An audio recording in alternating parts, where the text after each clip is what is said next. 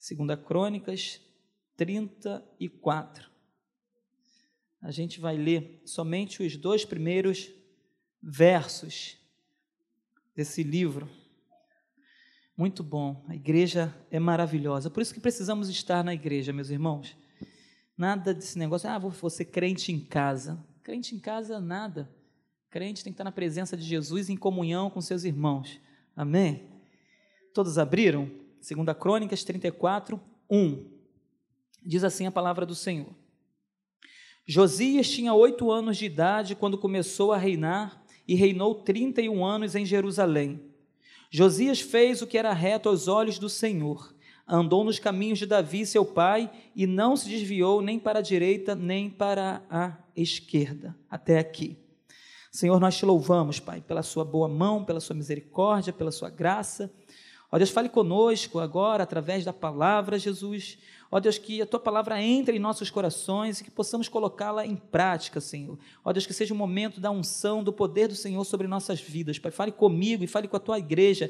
Me capacite para que eu possa, ó Deus, é, é, falar aquilo, Senhor, que o seu povo precisa ouvir. Ó Deus, de forma clara, objetiva, Senhor. De uma forma, Senhor, que a tua palavra per, permaneça no coração de cada um. Me ajuda, Senhor, em nome de Jesus. Amém e amém. Glória a Deus.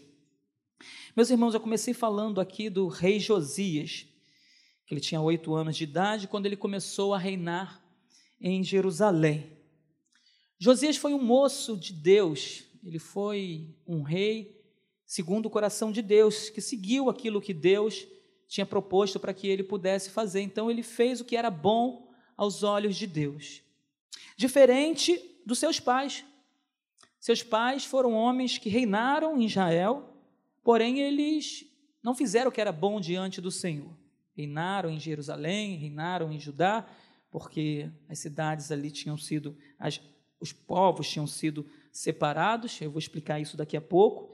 Então, Josias ele passa a reinar é, em, em, em Jerusalém e a gente olhando a história dele é uma história bem é bonita, uma história que a gente vê o cuidado de Deus ao longo da vida dele.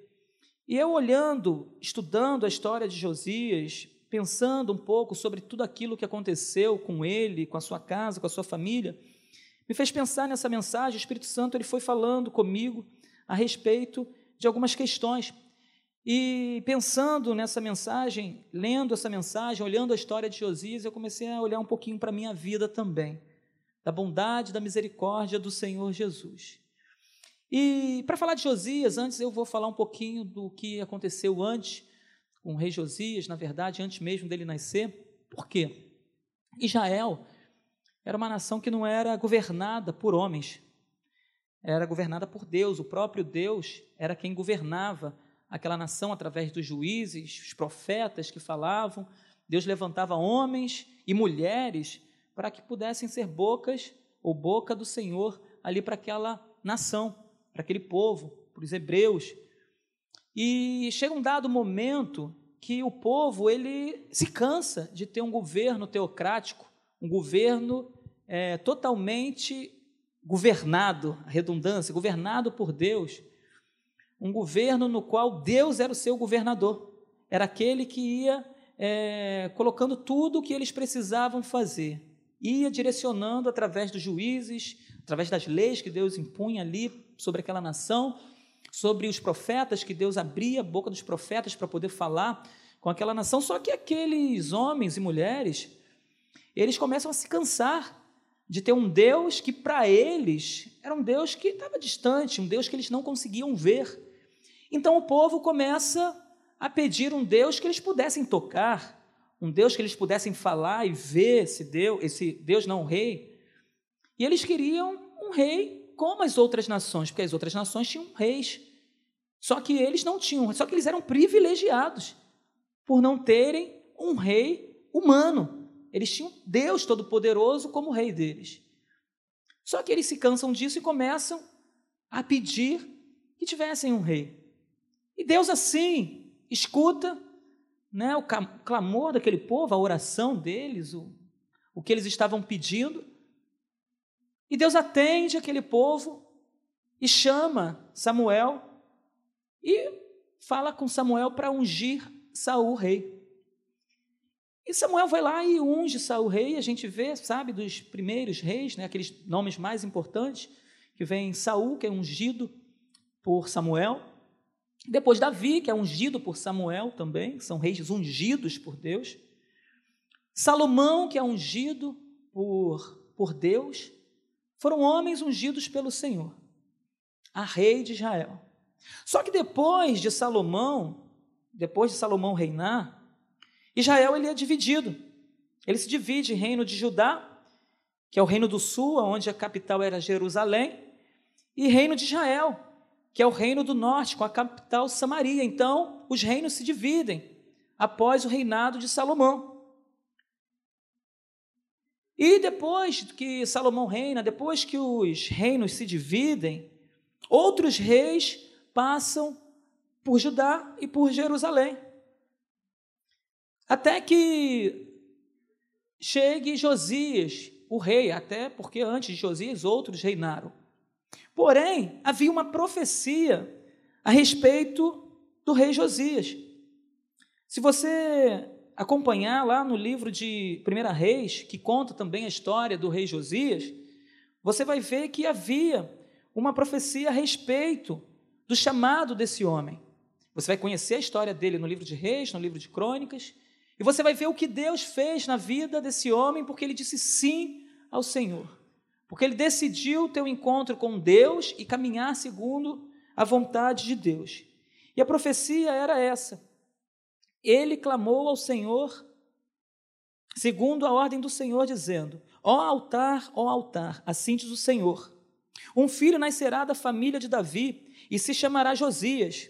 Sobre você ele sacrificará os sacerdotes dos altares idólatras que agora queimam incensos aqui, e ossos humanos serão queimados sobre você. Então, é, a respeito dele, os profetas falaram. E com isso, esse homem, ele é levantado rei de Jerusalém. E se ele fosse parar para analisar a história de seus pais, ele seria como seus pais. A palavra de Deus diz que Josias tinha oito anos de idade quando começou a reinar e reinou 31 anos em Jerusalém. Josias fez o que era bom, fez o que era reto aos olhos do Senhor. Só que o rei Josias, ele só fez o que era reto diante dos olhos do Senhor, porque ele teve um encontro com Deus. E ele tendo esse encontro com Deus, ele faz o que era reto diante do Senhor. Agora, se ele fosse seguir a linha dos seus pais, ele continuaria fazendo aquilo que era mal diante do Senhor. É, o seu bisavô, ele era um homem de Deus, que foi o rei Ezequias. Ezequias fez o que era bom diante do Senhor. É, Manassés, ele não foi mal porque ele não teve exemplo dentro de casa, não, porque Manassés teve exemplo dentro de casa, que era o seu pai Ezequias, que fez o que era bom perante o Senhor. Porém, Manassés, que era o avô de, de Josias, ele fez totalmente contrário ao que Ezequias tinha feito, porque Ezequias, ele fez o que era bom diante dos olhos do Senhor. Só que Manassés, o avô de Josias, ele fez totalmente contrário o que era a vontade de Deus, e ele fez o que era mal perante o Senhor. E Amon, que era filho de Manassés, pai de Josias, também fez o que era mal diante do Senhor. E a história de Josias, ela é bonita porque ele disse sim ao Senhor e teve encontro com o Senhor. Porque senão a história de Josias seria assim: Josias tinha oito anos de idade e reinou trinta e tantos anos lá em Jerusalém. Josias fez o que era mal perante o Senhor. Só que a história de Josias não é essa porque ele fez o que era bom diante do Senhor, porque ele teve um encontro com Deus. E quando ele tem um encontro com Deus, sua história é mudada, sua, seu futuro é mudado, e ele passa a ser um homem que Deus olha com graça, porque ele passa a fazer aquilo que era bom diante do Senhor. Então, para que as coisas comecem a melhorar na minha vida e na nossa vida, a gente precisa tomar algumas decisões. E Josias fez o que era bom diante do Senhor. Josias, ele começou a reinar com oito anos de idade, está no verso 1. Com oito anos de idade, ele começa a reinar em Jerusalém. E ele era orientado por justos conselheiros. E um, dele pode ter, um deles pode ter sido o profeta Sofonias. Quando nós lemos o livro de Reis, o livro de Crônicas, nós vemos homens de Deus que estavam ali entre eles no palácio, orientando, ajudando esses homens a serem homens de Deus. Porém, alguns ouviam e outros, infelizmente, não ouviam a voz de Deus. Porém, Josias ouviu e deu crédito à voz de Deus. Com 16 anos, ele começou a buscar o Deus de Davi. Está no versículo 3. Aos 20 anos, ele começou a purificar Judá e a Jerusalém dos postes ídolos, imagens de esculturas, derrubou os altares dos Baalins, quebrou todos, reduziu ao pó, todos eles. Porque ele teve um encontro com o Senhor. Porém, o, o futuro de Josias poderia ser um futuro totalmente diferente desse. E tudo isso porque ele disse sim ao Senhor, disse sim ao chamado, porque ele disse sim a Deus que tinha levantado ele como rei, ele entendeu isso. Mas ele só entendeu porque ele teve encontro com Deus. Muitas pessoas até têm um encontro com Deus e ao longo da caminhada se perdem. Porém, Josias não se perdeu dentro da sua própria casa. Os seus pais, sim, dentro da própria casa se perderam, começaram a sacrificar a seus próprios filhos, a sacrificar a outros ídolos, a outros deuses que não eram, na verdade, deuses. Eles começaram a fazer isso e eles tinham exemplo dentro de casa, profetas que estavam ali, só que eles não ouviram as vozes dos profetas. Eles tinham exemplos de reis anterior, anterior a eles que tinham feito o que era bom diante do Senhor. Porém, eles não ouviram e dentro da própria casa eles se contaminaram. Nós precisamos ter cuidado para que a gente não se contamine dentro da nossa casa, dentro da casa do Senhor. Porque aqui há profetas, homens e mulheres de Deus pregando, profetizando a palavra do Senhor. E muitas pessoas ouvem, escutam, na verdade, entra por um ouvido e sai pelo outro, e não há transformação. Manassés não houve transformação, Amon não houve transformação, mas Josias, por ele escutar e dar crédito à voz do Senhor, houve uma grande transformação na vida de Josias. O tema dessa mensagem hoje é a seguinte: tinha tudo para dar errado, mas deu certo. Tinha tudo para dar errado, mas deu certo. Talvez a sua história, talvez a sua vida foi assim ou está sendo assim. Uma história de alguém que está com tudo para dar errado. Ou disseram para você que sua vida vai dar errado. Mas eu quero dizer para você: se você colocar Deus no centro da sua vida, aquilo que falaram a seu respeito vai dar errado, e o que vai dar certo é o que Deus falou a seu respeito. Se Deus tem falado algo a seu respeito, acredite naquilo que Deus tem falado a seu respeito. Ainda que algumas pessoas tenham dito, ainda que circunstâncias tenham se apresentado, mostrado talvez para você que vai dar errado, creia naquilo que um dia Deus te chamou para fazer, creia naquilo que um dia Deus falou a seu respeito. E se disseram que vai dar errado, não ouça aquilo, ouça o que Deus falou com você, porque até parece que vai dar errado, mas se Deus estiver no centro da sua vida, meu irmão, vai dar certo. Deus vai cuidar dos mínimos detalhes e você vai ver que vai dar certo. E talvez você seja uma pessoa que tenha pensado: ah, é, eu tenho dificuldade com uma série de coisas, eu estou desempregado, a minha vida financeira está enrolada, vai dar tudo errado. Mas vai dar tudo errado quando a gente anda fora da presença do Senhor. Quando a gente anda na presença do Senhor, até aquilo que parece que está errado, só parece que está errado, porque está acontecendo algo ali para que lá na frente o nome do Senhor seja glorificado. Então, aparentemente está dando errado, mas saiba de uma coisa: quando é Deus que está no centro da sua vida, aparentemente está dando errado, mas lá na frente você vai ver que era tudo direção de Deus e está dando tudo certo. E foi necessário aquilo acontecer para que o nome dele fosse glorificado na sua vida. E como instrumento de Deus que nós somos, nós vivemos todos os dias para a glória dele. O bom, o ruim, a morte, a vida é para a glória dele. Então nada passa despercebido diante do Senhor. Então entenda, não está dando errado. Se você serve ao Senhor, está dando certo. Então continue caminhando, continue crendo, continue confiando que você vai ver a glória do Senhor na sua vida.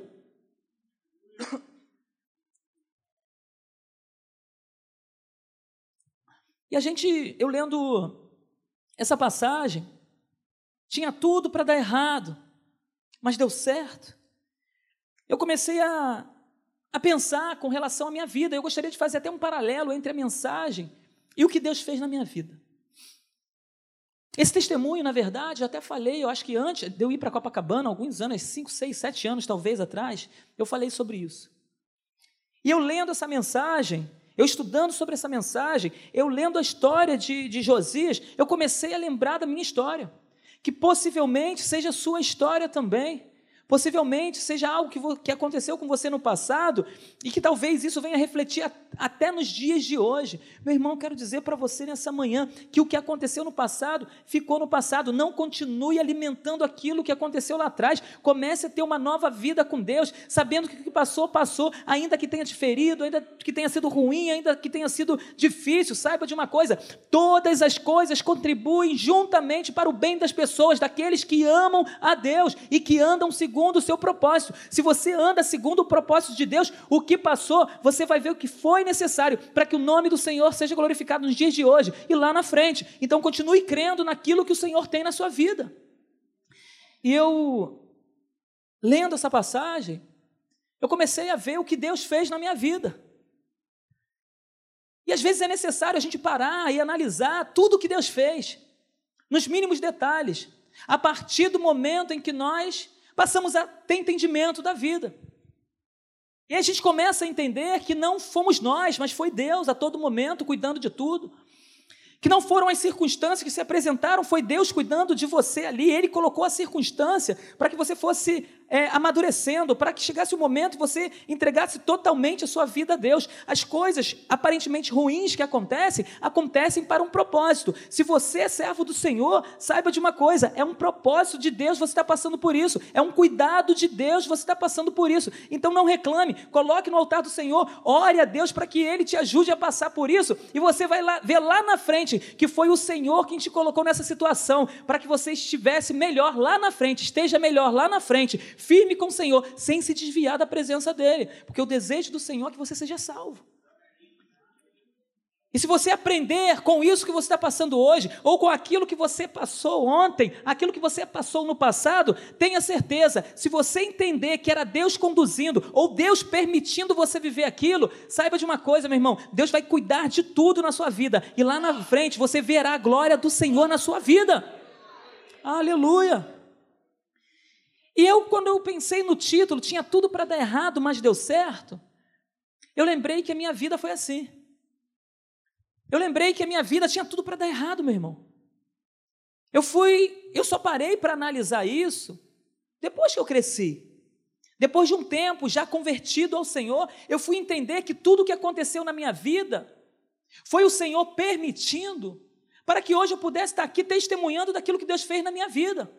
Então, tudo que Deus fez na sua vida, leia a palavra de Deus, peça direção a Deus e busque os detalhes para que você veja Deus nos detalhes. Ainda que você tenha sofrido, ainda que você tenha chorado, ainda que você tenha passado por situações terríveis, busque achar Deus nisso tudo. E eu olhando isso, eu comecei a buscar aonde que Deus estava nisso tudo. Aonde que Deus estava nesse momento de sofrimento? Aonde Deus estava no momento de so choro? Só que eu percebi que Deus estava em todo momento da minha vida, nos momentos de choro, no momento de alegria, no momento de dor, no momento de amargura, no momento de traição. Eu vi Deus em todo o momento da minha vida. Eu vi o cuidado de Deus. Meu irmão, nós conseguimos ver Deus em tudo. Se a gente parar e analisar, a gente vai começar a ver Deus em todos os detalhes da nossa vida, ainda que aparenta ser ruim, mas Deus está ali. E eu lembro que eu ainda muito pequeno, eu tinha cinco anos de idade, eu vim de uma família muito pobre, minha mãe meu pai pobre, pobres, muito pobres. Hoje a gente analisando, minha mãe e meu pai eram, eles, eles viviam abaixo da linha da pobreza extrema. E eu e meu irmão caminhando junto com eles. Na verdade, éramos sete irmãos. Cinco irmãos saíram de casa cedo e dois irmãos permaneceram. Na verdade, eu e meu irmão Permanecemos com meu pai até uma certa idade. Chegou de uma certa idade para frente que somente eu fiquei com meu pai e com a minha mãe. Porque meu irmão também saiu de casa. E quando eu tinha cinco anos de idade, são muitos flashes que eu consigo lembrar de quando eu tinha cinco anos, que eu comecei a trabalhar muito cedo. Com cinco anos de idade eu já trabalhava. Cinco anos de idade, meu irmão com sete, oito anos, a gente trabalhava lá em Nova Iguaçu. A gente morava em Nova Iguaçu, saímos de Jacarepaguá para Nova Iguaçu. Em Nova Iguaçu nós começamos a trabalhar catando ferro velho, catando lata, papelão, vidro, cobre, metal. A gente ia de lixo em lixo procurando aquilo que pudesse guardar para poder vender. ir lá no ferro velho. E eu, com cinco anos de idade, pegava aquele saco, enchia de lata velha, panela velha, uma série de coisas e ia lá para o ferro velho junto com meu pai e meu irmão para poder vender. Meu pai desempregado, minha mãe desempregado, uma profissão que meu pai tinha, não conseguia exercer. Minha mãe não tinha profissão. Ela era viúva, que ela era, tinha sido casada com outro rapaz e depois ficou viúva e ficou com meu pai. E com meu pai ela teve mais dois filhos, que fui eu e meu irmão. E ali eu comecei a ver uma série de circunstâncias que para uma criança era muito pesado. Eu com cinco anos de idade, eu comecei a ver meus pais brigando constantemente dentro de casa. Uma vida financeira muito miserável realmente. Eu tendo que sair com meus irmãos para poder, meu irmão para poder catar ferro velho junto com meu pai.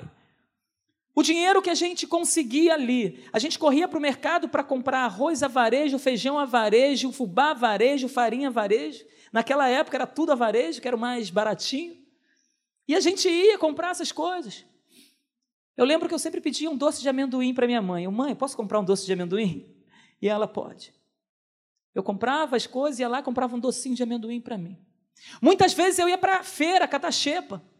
Eu ia lá para a feira de Nova Iguaçu e ficava lá os domingos catando xepa no final da feira, catando pedaços de mamão, pedaços de tomate, pedaços de banana, uma série de coisas que estavam lá sobrando, restavam da feira. Eu ia lá e pegava resto de verdura, de legume, e ia levar para casa.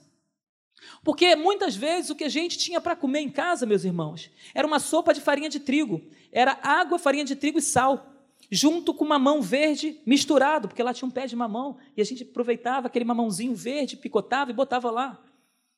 Café da manhã, muitas vezes, pão duro com água quente, com açúcar. Quando não, tinha um bolinho de chuva para a gente se alegrar. A vida não era fácil, eu comecei a trabalhar catando ferro velho, meu pai, meu irmão, e depois eu comecei a catar limão lá no meio do mato para poder vender limão, limão verde, limão amarelo, limão para peixe, limão galego, limão, limão para suco, e eu ia de porta em porta, moça, moça, senhora quer limão? Limão para peixe, limão para suco, limão verde, limão amarelo, limão não sei o quê. Eu ia falando.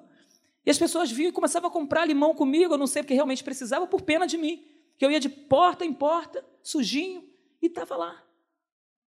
Perdi muitos anos de estudo por causa das mudanças constantes que eu tinha. E ali em Nova Iguaçu eu presenciei, além da pobreza extrema, além daquela situação toda que a gente vivia, que lá na frente eu comecei a ver os cuidados de Deus em tudo.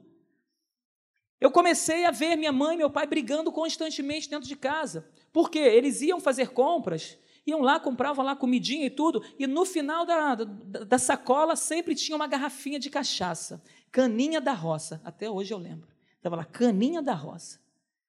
E ela começava a beber aquela bebida alcoólica, aquela coisa parecia um álcool, se jogasse um fósforo, buf, pegava fogo.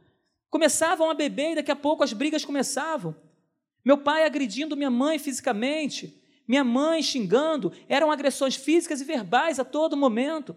Em dado momento da minha vida, eu comecei a ver meus pais sendo possuídos por espíritos malignos, minha mãe recebendo entidade dentro de casa, meu pai também, cheio de demônio.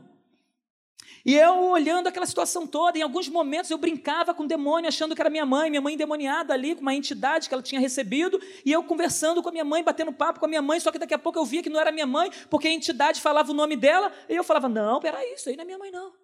Ah, aí começava a brincar. Era demônio, era um espírito lá, que não era um só, eram vários. Vinha um, saía, vinha outro, e eu ali brincando com ela. Chegava um momento que eu já não aguentava, começava a chorar, pedindo para minha mãe voltar. Por favor, sai, mãe. É, vem, mãe, sai daí. E eu começava a pedir para aquela, aquela entidade sair e minha mãe voltar.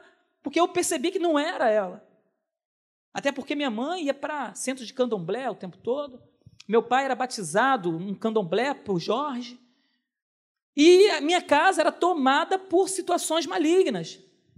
A gente vivia realmente aquilo que o inimigo queria ou desejava que a gente vivesse.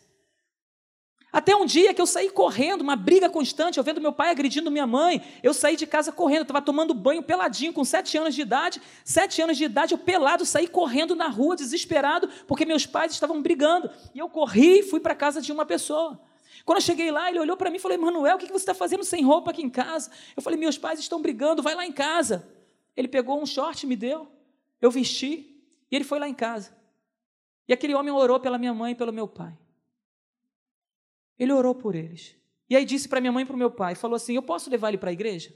Eu tinha sete anos de idade. Aí minha mãe falou, pode sim, pode levar ele para a igreja. E aí, dos sete aos nove anos, aquele homem, Balbemil, o nome dele, ele já está com o Senhor. Ele me levou para a igreja, uma igreja lá dentro de Nova Iguaçu, que ele me levava na bicicleta e eu ia lá para o meio do mato e chegava naquela igrejinha, aonde eu via o poder de Deus. Depois que eu cresci, eu comecei a pensar naquela igrejinha e via que ali havia um poder tremendo de Deus. Eu via várias manifestações do Espírito Santo de Deus ali, só que eu não tinha muito entendimento. E o tempo foi passando, com nove anos de idade, eu saí dali daquela, daquele local de Nova Iguaçu. Mas a palavra de Deus ficou no meu coração, porque a palavra de Deus não volta vazia. Ela entra, ela permanece no nosso coração. E eu lembro que minha mãe tinha um quadrinho lá que ela me deu, ela falou: deixa esse quadrinho na cabeceira da sua cama. Eu tinha uma caminha lá. E ela botou lá na cabeceira, naquele quadrinho estava escrito assim: Disse Jesus, Eu sou o caminho, a verdade e a vida, ninguém vem ao Pai senão por mim. E eu olhava aquele quadrinho, sempre que eu ia dormir, eu não entendia muito bem, mas eu entendia que tinha um Deus que cuidava de mim. E eu sempre pedia ao Senhor: Senhor, cuida de mim, Jesus. Se o Senhor é o caminho, cuida de mim. E eu ia dormir com aquele quadrinho ali, confiando. Era a única palavra de Deus que eu tinha na minha vida. Era aquele. João 14, 6. Eu sou o caminho, a verdade e a vida. Ninguém vem ao Pai senão por mim. E aquela palavra entrou no meu coração e permaneceu no meu coração. Com nove anos de idade, eu saí de Nova Iguaçu, meus irmãos. E vim morar em Jacarepaguá novamente. Só que eu não tinha onde morar. A gente saiu de lá sem ter onde morar, não sei por que cargas d'água, não sei que meu pai arrumou, só sei que a gente saiu de lá e a gente veio morar em Jacarepaguá, onde não tínhamos onde morar. Quando chegamos aqui, meu pai tinha um colega que falou: Olha só, eu tenho um espaço para que vocês possam morar. E meu pai pegou, minha mãe me pegou, meu irmão, e fomos até esse local. Quando a gente chegou lá, era uma chácara, aqui no Largo do Tanque, atrás do Renascer de Jacarepaguá. Antigamente aquilo ali era Bafo do Bode, era uma, um bloco carnavalesco. E atrás não tinha nada, era uma horta imensa com umas seis ou sete casas no máximo. E ali era uma, uma, uma chácara. E aí ele falou: É bem aqui, vamos lá. E quando a gente chegou naquela chácara, galinha, boi para tudo quanto é lado, porco. E aí ele falou: é ali que vocês vão morar. E foi levando a gente para um espaço, lá embaixo. Aí quando a gente chegou lá, era um espaço de, no máximo, 3 metros por 3. Só que quando a gente abriu a porta, que a gente olhou lá dentro, um monte de porcos. Aí eu olhei para meu pai e falei, pai. Aí ele olhou para o rapaz e falou, mas isso é um chiqueiro. Ele falou, mas é justamente aqui, é o espaço que eu tenho para vocês. Eu vou tirar os porcos e vocês limpem e podem morar aí. E vocês podem trabalhar para a gente, e eu vou pagando um salário todo mês para que vocês possam morar aí e trabalhar para mim. Meu pai não tinha para onde correr, aceitou. E a gente ficou morando ali ao longo de dois anos, no meio dos porcos, dos bois, das galinhas, um lugar totalmente insalubre, é, onde não tinha água, não tinha luz, não tinha banheiro. O banheiro que nós tínhamos era atrás da porta, que a gente ia, tinha uma latinha, aí eu ia lá para aquela latinha, sentava na latinha e fazia a minha necessidade dentro de um saquinho. E depois pegava o saquinho, lançava aquele saquinho fora. E dois anos eu morei ali. Comecei a vender verdura também para ele. Comecei a vender verdura, meu pai vendia verdura e meu irmão vendia verdura. Parei de vender verdura, fui promovido a tomador, é, to, é, como é que se fala? Tomava conta de carro. fui para as sendas tomar conta de carro. Ficava lá tomando conta de carro nas sendas que tinha no Largo do Tanque. Ou eu carregava a bolsa que tinha na Rainha, hoje é o Intercontinental que tem no Largo do Tanque. Ficava ali carregando bolsa com 9, 10 anos de idade. Ou estava em um local tomando conta, ou estava ali toma, é, carregando bolsa daquelas pessoas. Dentro de casa continuavam as brigas constantes, agressões. Meus pais ficavam no largo do tanque ali, caídos, e eu passava, olhava os dois caídos, ainda bêbados, largados naquele chão. E eu passava como criança, ainda com um pouco de vergonha. Em alguns momentos eu ia lá e pegava minha mãe e falava: Mãe, por favor, levanta daí, vamos para casa, mãe, por favor. Pegava minha mãe pelo braço e ela ia trêbada para dentro de casa, chegava lá em casa, caía no chão e ficava lá. A casa era tão grande que só dava para minha cama, é, a cama da minha mãe, um espaço no chão, e desse lado aqui tinha um armarinho onde a gente colocava as roupas. E desse lado aqui, atrás da porta, tinha uma, uma caixa de papelão que a gente colocava nossas comidas. Aí atrás da porta, lá do outro lado, tinha o nosso banheirinho, que na verdade não era banheiro, era uma latinha que a gente colocava para ali fazermos nossas necessidades. Ficamos ali ao longo de dois anos. Só que a gente saiu dali, o negócio estava ruim, parecia que não ia piorar, a gente foi para Nova Campinas. E mais uma vez eu paro de estudar, que eu já tinha 11 anos, parei mais uma vez de estudar. Fui para Nova Campinas. Em Nova Campinas a gente continua com a situação toda, trabalhando daqui, dali, meu pai também. Minha mãe ali, ela pensa em algo terrível para a vida dela e ela tenta, que ela tenta se matar pela primeira vez. E ali nesse período era somente eu. Meu irmão já tinha saído de casa, ele estava com 15 anos, ele já tinha saído de casa, e eu estava com a minha mãe sozinho, com meu pai. E ela tenta se matar. E aquilo foi muito ruim para mim. Eu lembro que eu peguei a bicicleta de um vizinho, fiquei rodando Nova Campinas o tempo todo, subindo, descendo e tal, aquelas ruas todas, de 5 horas da tarde mais ou menos, que foi a hora que eu cheguei da escola, até uma hora da manhã, só rodando, pensando: minha mãe vai morrer, minha mãe vai morrer e tal. Subia, descia e tal, aquela coisa toda. E voltava para casa, perguntava ao meu pai, ele falava que nada, que ela não voltou. Enfim, ela acabou ficando três dias ou quatro internada, graças a Deus não morreu. Nisso tudo eu vejo o cuidado de Deus. Por mais terrível que seja, eu via o cuidado de Deus. A gente saiu de Nova Campinas e voltou para Jacarepaguá. Parei de estudar mais uma vez. Vai contando aí. E chegando em Jacarepaguá, fui morar numa comunidade onde eu nasci, na freguesia. Nessa época a comunidade estava braba e o tráfico terrivelmente. É, meus colegas ali que eu conheci, passei a conviver com eles, vendo meus colegas morrendo. Nessa época, minha mãe começou a trabalhar em casa de família lavando roupa, passando roupa, fazendo uma série de coisas na casa das famílias, e eu, nessas casas, eu comecei a ouvir muitas coisas que poderiam me fazer desistir da minha vida. Ali eu comecei a ouvir que eu ia virar bandido, que eu ia morrer cedo, que dos 18 anos eu não passaria, tadinho do Emanuel não vai conquistar nada na vida, tadinho do Emanuel não consegue estudar, Emanuel com 13 anos eu ainda estava na terceira série, e muitas pessoas olhavam para mim e não davam nada por mim. Olhava para minha mãe, não davam nada para minha mãe. E a gente passando aquela situação toda. Ouvindo de pessoas que minha mãe trabalhava nas casas, que eu ia para lá para almoçar e almoçava, corria para a escola, e ouvindo, olhando as pessoas, pelo fato de eu morar nessa comunidade, onde realmente o tráfico era bem pesado, vendo meus colegas morrendo, eu fui é, aliciado ao crime, pediram lá para eu começar também, eu disse não, eu falei que eu não queria participar daquele negócio de ser aviãozinho, levar uma coisinha de um lado para o outro. Eu disse: não, não quero. E eu continuava ali vivendo com eles, jogava bola com eles, soltava pipa com eles, jogava bolinha de gude com a galera, e a gente ficava ali naquela situação toda. Aquela vida terrível, minha mãe meu pai na mesma situação, ali no morro, nosso quarto aumentou, já não era 3 por 3 já era 5 por 5 tá? mas continuava sem banheiro.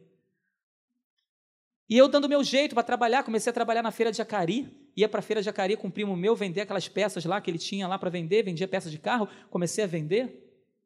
Voltava, conseguia um dinheirinho, corria. E até que minha mãe ela tenta o seu segundo suicídio. Ela tenta o seu segundo suicídio e ficou três ou quatro dias internada. E quando ela saiu da internação, eu conversei com ela. Eu falei, mãe, eu já tinha 14 anos nessa época. Eu falei, mãe, é, por que, que você fez isso? Eu revoltado com aquilo tudo que estava acontecendo dentro de casa. Falei, mãe, por que, que você fez tudo isso, mãe? Por que, que você quis se matar? Poxa, está ficando maluca, porque não sei o que. E eu chamando a atenção dela. Eu, por que, que você fez isso? Aí ela disse para mim assim: porque meus filhos todos me abandonaram. Eu falei, mãe, seus filhos todos te abandonaram? Ela, todos eles me abandonaram, os seis. Aí foi falando o nome de cada um. Todos eles me abandonaram. Eu falei, mãe, todos os seus filhos te abandonaram, mãe? Ela, todos os meus filhos me abandonaram, por isso eu tentei o suicídio. Olhei nos olhos dela e falei, mãe, todos os seus filhos te abandonaram? Ela me olhou e falei, mãe, todos eles podem ter saído de casa, mas eu não te abandonei. Eu vou ficar com você até eu me casar. Por mais que a gente passe aperto, dificuldade, eu nunca vou te abandonar. A gente já passou por coisas terríveis na vida, não é o que a gente está passando hoje que vai me fazer abandonar você. Eu vou ficar com você até o último dia antes do meu casamento. E ela começou a chorar. E eu comecei a chorar. E eu cumpri essa promessa. Porque em 2005 eu entrei por essas portas com essa moça e minha mãe do meu lado. E eu só saí de casa mesmo quando eu fui morar com ela. E Deus cuidou dos mínimos detalhes. Então muitas pessoas disseram para mim que eu não ia dar certo. Muitas pessoas disseram para mim que eu ia morrer cedo. Muitas pessoas disseram para mim que eu não ia ter uma casa própria. Muitas pessoas disseram para mim que dificilmente eu ia passar dos 18 anos.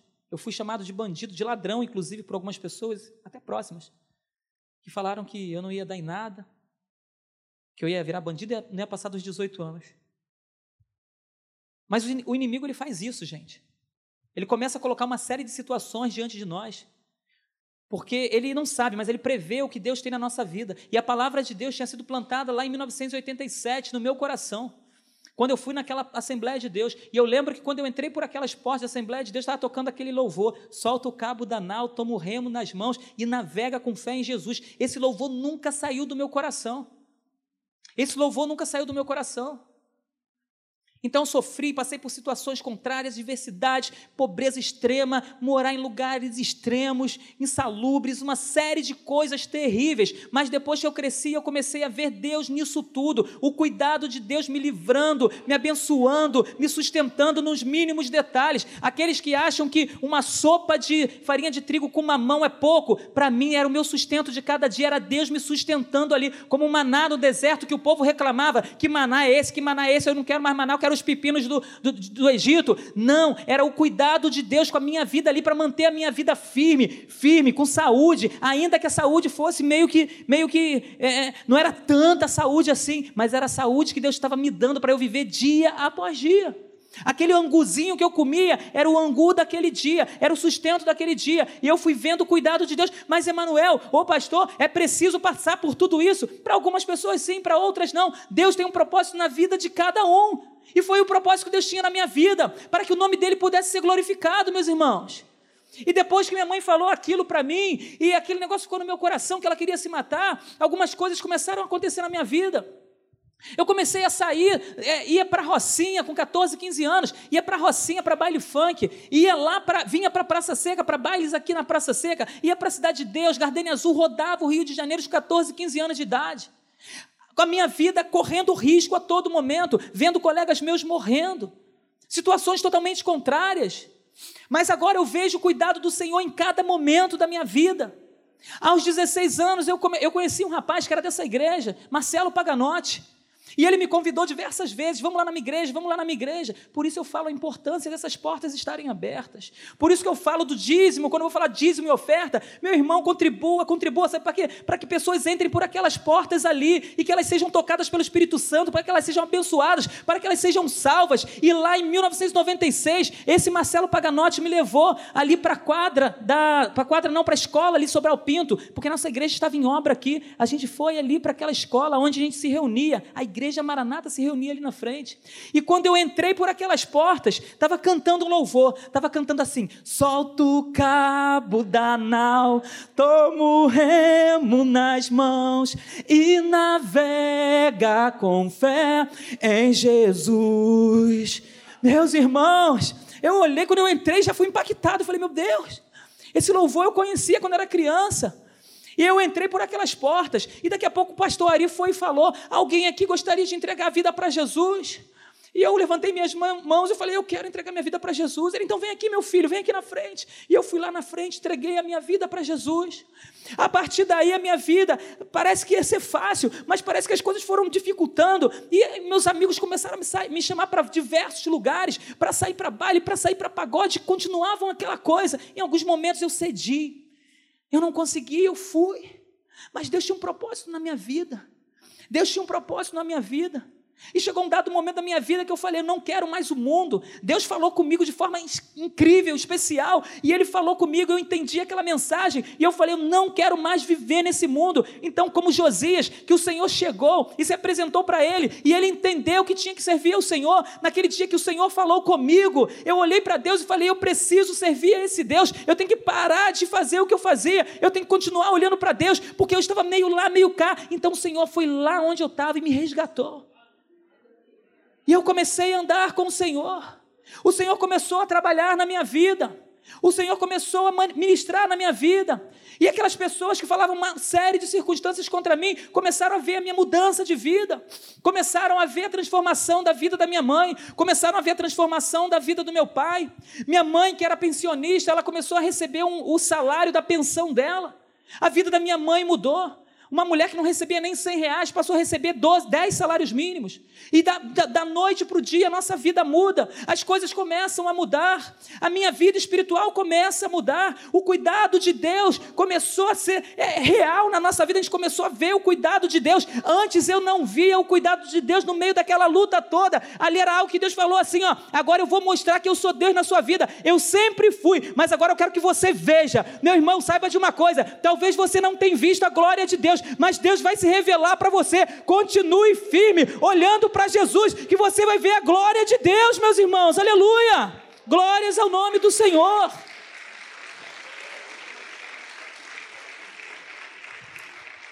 Meus irmãos, a partir de então minha vida começou a mudar.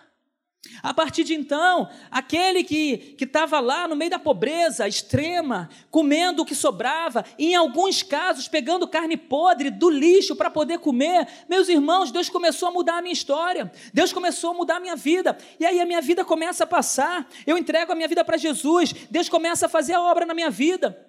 E eu vou caminhando com o Senhor, e eu vou começo a me envolver no Evangelho, começo a trabalhar na casa de Deus. E eu falei, Senhor, eu, eu quero me casar, era um dos sonhos que eu tinha, que era de me casar. Namorei algumas vezes, tentando casamento, mas infelizmente não foi aquilo que Deus queria para mim, porque Deus queria algo melhor para mim. E o melhor de Deus para mim está aqui do meu lado esquerdo, sentado ali. E aí o que, que aconteceu? Eu comecei a trabalhar, fui para a brigada, os meninos lá conhecem, fui para a brigada paraquedista, servi na brigada. Comecei a trabalhar, mas com o intuito de me casar. Conheci a Adriana aqui na igreja. Aí a gente começou a juntar nossos propósitos, os propósitos que Deus tem para a nossa vida. A gente começou a juntar os propósitos de Deus na nossa vida. E eu peço a Adriana em casamento. A gente namora um ano, um ano e meio, a gente. É, um ano a gente namora, fica noivo, ficamos noivos, e com um ano e meio a gente se casou. E as coisas que Deus tinha na minha vida começaram a, a ficar de forma clara para mim. Antes de namorar com ela, comecei, eu, eu, tinha terminado o ensino médio, consegui terminar o ensino médio. Ai, graças a Deus. Comecei, consegui. Consegui terminar o ensino médio, já tinha vinte e poucos anos. Então fui correr atrás de emprego, porque eu pedi ela para casar, ela falou, você nem trabalha. Eu falei, não, eu vou trabalhar e tal. Eu corri atrás, coloquei meu currículo lá no Banco Itaú, mas não tinha nem faculdade, tinha que ter faculdade, mas eles abriram uma financeira lá que não precisava, porque os promotores não precisavam ter faculdade, só ensino médio. Coloquei, entrei, meus irmãos, para trabalhar no Banco Itaú. E lá eu comecei como promotor, fui promovido a operador, fui promovido a backup, fui promovido a, a tesoureiro, de tesoureiro para subgerente, subgerente para gerente, gerente para outro gerente de nível lá, e fui crescendo gerente lá, que são três níveis, gerente um, dois e três, fui chegando a diversos cargos altos dentro do banco. Fui convidado para ir lá para São Paulo trabalhar como gerente regional, para Fortaleza como gerente regional. Então vi o cuidado de Deus na minha vida. E as pessoas que diziam que a minha vida não ia dar em nada, que não ia dar certo, eu comecei a ver que ia dar certo sim, desde o momento que eu disse sim, como Josias disse sim para Deus, encontrou a palavra de Deus e a vida de Josias começou a mudar. A minha vida começou a mudar no dia que eu disse sim para Deus, que eu tive um encontro com o Senhor. E eu comecei a ver o cuidado de Deus. Aí eu me caso com a minha esposa. Aí Deus começa a me abençoar. Eu vou e corro atrás, consigo fazer minha primeira faculdade. Continuo trabalhando, trabalhando. A Adriana faz a faculdade dela. Aí a gente junta e compra nosso apartamento. E Deus começa a fazer as coisas na nossa vida. Até que eu chego um dado momento da minha vida que a gente estava casado, já com casa, com emprego legal, com faculdade. Aí vamos fazer o nosso filho. Chegou a hora do bebê. Só que, meus irmãos, quando a gente começa lá, né? Tu sabe como é que é, né? E aí, cara, não vem o bebê. Aí eu corro para o médico. Fui no médico, cheguei no hospital, lá na, na clínica, Fiz os exames todos, quando eu chego no final dos exames e tal, para poder apresentar ao médico, ele me chama, olha para mim e fala assim: infelizmente você não vai poder ter filho. Sabe o que ele falou?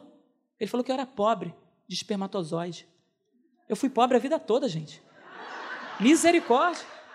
Até a anatomia do rapaz aqui era pobre. Até os espermatozoides eram pobres. Falei, a revelação desse médico, meu pai do céu. Misericórdia, Jesus. Falei, doutor, eu sei que eu sou pobre, mas até aí? Aí ele falou: É, você é pobre de espermatozoide, você tinha que ter tantos para poder ter filho, você não tem, você tem. Aí eu falei: Tá bom.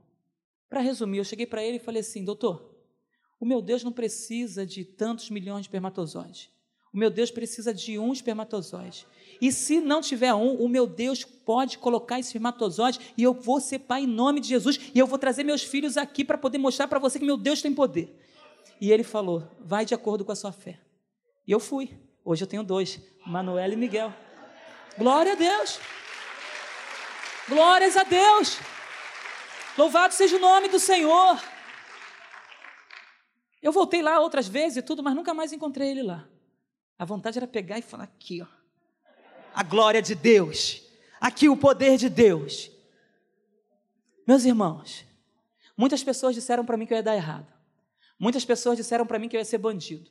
Muitas pessoas disseram que eu não ia passar dos 18. Muitas pessoas falaram para mim que eu não ia ter condição de ter uma casa própria, porque eu sempre morei na comunidade, na favela, em um quarto só, passando uma situação miserável. As pessoas diziam isso para mim. As pessoas diziam para mim que eu não ia conseguir é, concluir o ensino médio. Falava, não vai conseguir concluir o ensino médio. Meus irmãos, quando você coloca no seu coração que Deus pode transformar a minha vida e a sua vida, esses problemas aí ficam secundários e a gente começa a olhar para Deus e a gente começa a ver Deus trabalhando nisso tudo. E o que passou, o que aconteceu lá atrás, você vê que foi o cuidado de Deus para que lá na frente você pudesse ser mais maduro na presença do Senhor para glorificar simplesmente o nome dele, porque o desejo dele é que o nome dele seja glorificado na nossa vida. Eu não sei o que você está passando, não sei o que você passou, mas uma coisa eu sei: tudo isso tem um motivo, tudo isso tem um propósito. As lágrimas vão secar. Sabe por quê? Porque o Senhor vai dar ordem aos anjos dele para secar suas lágrimas, para que o nome dele seja glorificado nessa situação, nessa coisa que para você é terrível. Você vai ver a glória de Deus, meus irmãos. Aleluia! E aí, para aqueles que falaram que eu não ia conseguir ter casa, graças a Deus, hoje eu tenho duas casas próprias. Para aqueles que disseram que eu não ia conseguir fazer faculdade, hoje eu tenho duas faculdades, estou fazendo a terceira. Para aqueles que diziam que eu não ia ter filho, o médico que chegou lá falou: Você não vai poder ter filho. Graças a Deus, hoje eu tenho filho, tenho dois filhos, meus irmãos. E para aqueles que diziam que eu não ia conseguir casar, que eu não ia ter uma mulher, hoje também eu tenho uma esposa. Hoje eu tenho uma esposa linda para a glória do nome do Senhor. É uma. Aleluia! Glória a Deus. Louvado seja o nome do Senhor Jesus. Isso tudo porque o Senhor é bom, porque a sua misericórdia dura para sempre. Eu não sou merecedor, você não é merecedor. É a graça do Senhor na minha vida e na sua vida. É o cuidado de Deus na minha vida e na sua vida. E a glória do Senhor mais uma vez vai ser glorificado, meu irmão. Então não deixe escondido aquilo que o Senhor tem feito na sua vida. Exponha, abra a boca, porque o nome do Senhor também vai ser glorificado na sua vida. Creia nisso, meus irmãos. Como Josias, que o nome do Senhor foi glorificado na vida desse moço porque ele tomou algumas decisões. Em primeiro lugar, ele tomou a decisão de olhar para Deus, de olhar para Deus e entender que era Deus quem fazia. Ele entendeu que era o Senhor quem fazia, e por isso ele se humilhou, rasgou suas vestes e serviu ao Senhor. Em segundo lugar, ele andou com pessoas que eram justas, pessoas que eram tementes a Deus, pessoas que conheciam a Deus. Mas aí você quer ser abençoado, mas com quem que você está andando? Eu preciso andar com pessoas de Deus, pessoas que vão me edificar, pessoas que vão me abençoar, pessoas que vão falar de Jesus para mim. Só assim a palavra de Deus vai entrar na, nossa, na sua vida. Então ande com pessoas que vão te edificar, que vão levar a palavra de Deus para você. Esse moço andou com homens de Deus, Sofonia e Uquias, o sumo sacerdote, entre outros homens que ali estavam, e ele andou com esses homens e Deus abençoou a vida dele. Em terceiro, em quarto, em terceiro lugar, Precisamos tomar posição. No momento em que ele tomou a posição, a vida dele começou a mudar. Eu preciso tomar uma posição, eu preciso tomar uma atitude. Meu irmão, toma uma atitude por Jesus. Olhe para Jesus, confie em Jesus. É Jesus quem pode te transformar, é Jesus quem pode mudar a sua história, é Jesus quem pode sarar essa dor, é Jesus quem pode fechar essa cicatriz, é Jesus quem pode fazer. Então não tema, creia que Jesus pode mudar a sua história. Aleluia! Em quarto lugar, precisamos cuidar do templo. Josias teve um encontro com o Senhor. A vida dele foi sendo transformada. Ele foi tendo profundidade com Deus. E depois ele saiu para poder cuidar lá do templo do Senhor, reconstruir o templo. Hoje o templo sou eu, hoje o templo é você. Eu preciso cuidar do meu templo, para Deus fazer a obra, para Deus fazer a verdadeira obra. Esse templo tem que estar limpo. Então, se há alguma coisa que precisa ser limpo, é hoje que você pode lavar no sangue do Cordeiro. Então, lave as suas vestes no sangue do Cordeiro. Deixa o Senhor limpar tudo aquilo que é necessário que seja limpo dentro de você, para que Deus possa começar a fazer coisas novas na sua vida, para que Deus possa possa pegar lá o seu passado que era terrível e transformar em algo maravilhoso para a glória dele. Ainda que o inimigo tenha falado alguma coisa, ainda que o inimigo tenha colocado alguma coisa diante de você, creia em uma coisa: o inimigo ele pode ter falado, mas tudo que o inimigo fala é uma mentira a seu respeito. Ouça a voz do Senhor, ouça a verdade que Deus tem para falar com você e tudo que o inimigo plantou na sua vida lá no seu passado, tudo que ele falou a respeito de você no seu passado, tudo tudo isso já caiu por terra. Sabe por quê? Porque você entregou sua vida para Jesus e agora quem cuida da sua vida é Jesus. Quem cuida da sua vida é Jesus. O inimigo não tem mais poder sobre a sua vida, meu irmão. A sua vida vai mudar. Aleluia! Glórias a Deus. Louvado seja o nome do Senhor. A sua vida mudou no momento que você entregou sua vida para Jesus. Agora deixa Jesus cuidar de você, deixa Jesus cuidar dos mínimos detalhes. Não ache que você, não pense que você pode cuidar dos mínimos detalhes. Deixe que mínimo, os mínimos detalhes o Senhor cuide de tudo. Amém? Que Deus abençoe a sua vida nessa manhã e que você possa sair com essa palavra e que o, que o inimigo não venha tomar de você isso. E a partir de hoje, em nome de Jesus, tudo que o inimigo falou a seu respeito já caiu por terra e o nome do Senhor será glorificado e você vai ver a glória de Deus na sua vida em nome de Jesus. Amém e amém. Glórias ao nome do Senhor.